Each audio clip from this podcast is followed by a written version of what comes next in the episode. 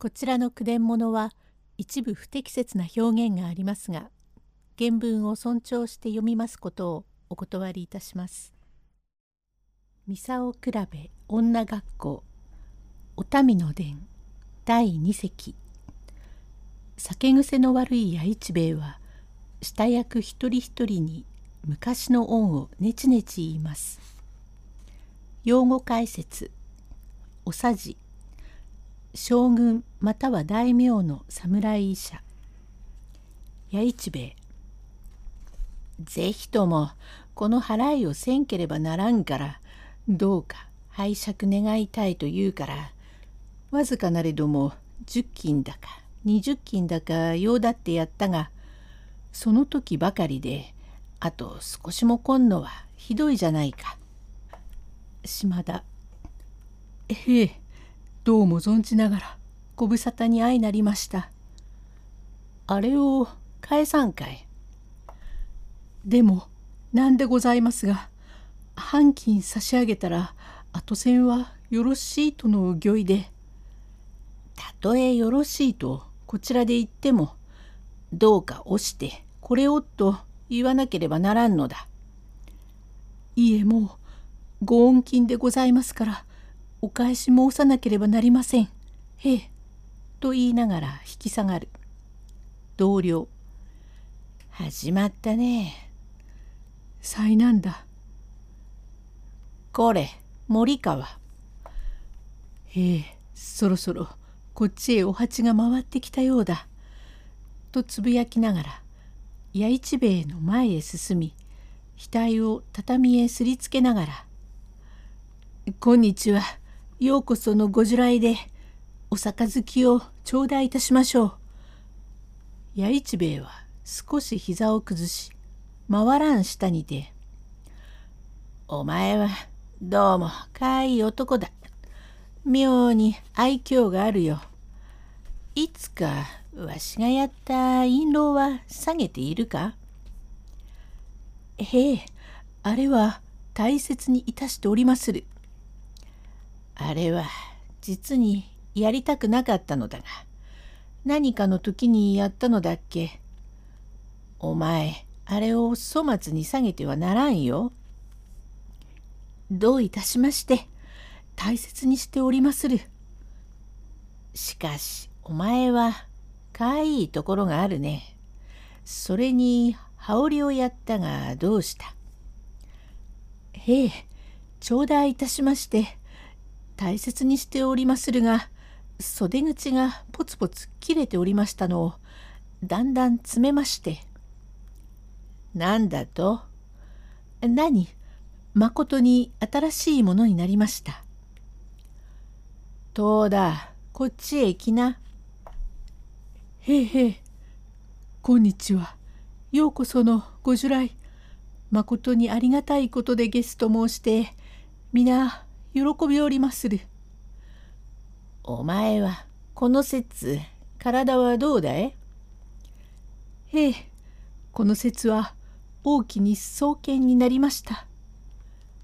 忘れもしない一昨年の7月お前が初期にあたってどっと寝たろう。わしが見舞いに行ったら青い顔をして泣き声で「私はもう助からん」と言うから医者は誰にかかってると聞くと藤川にかかってると言うからいかんじゃないか。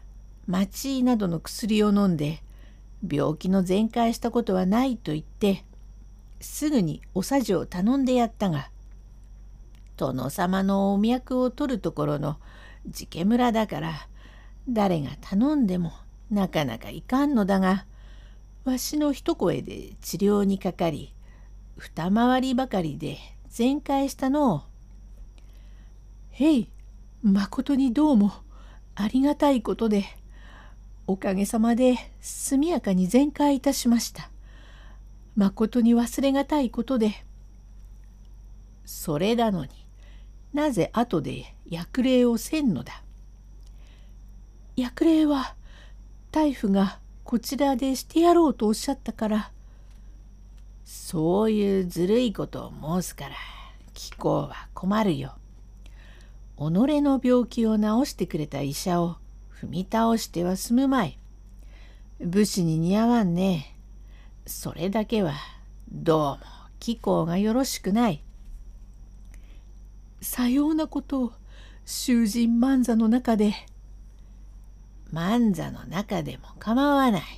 と傍若無人の過言でございますから見かねて当家の主玄斎がそれへ出てまいり両手をつき辞儀をしながら「これは大夫まことに久しくお目通りをいたしませんが今日は図らずのご尊来で当席に箔がつき亭主源兵衛もことのほか喜びおりまする。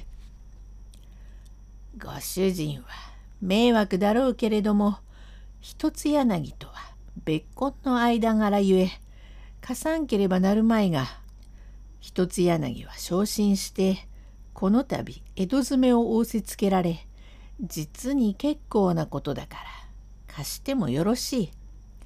わしもこのような喜びはありません。ついてお前はあれを忘れたかい。ええ、なんでございます？お前の親は名人だった玄丹と申してなかなか医術は明るかった。わしも幼年の自分だがよく記憶しているよ。まあ地位でこそあれよほど名人だった。現在はあまり上手じゃないが親の名前でかなりにやってるは関心だ。実はごくヘボいなんだが、わしの病気を治したのはまぐれあたりで治ったのだろう。ずいぶんおさじが丹精してくれたのだが、いかんというのを現在が治してくれ、まことにかたじけない。なんぞ礼をいたしたいから、薬礼のほかに何か望んだらよかろうと申したら、からきの薬老をというのでわしがこしらえてやったのは金物までよほど選んだがあのくらいの職人はたんとないから大事にしておくがよい。あのくらいな薬箱は容易にできるものではないぜ。ええ大切にいたして今に二重袋で下げて歩きます。これこれ栗山と述べ続けに一座の命名へさようなことを言いかけるので亭主源兵衛も見かねましたからそこへ出てまいりました。第三席へ続く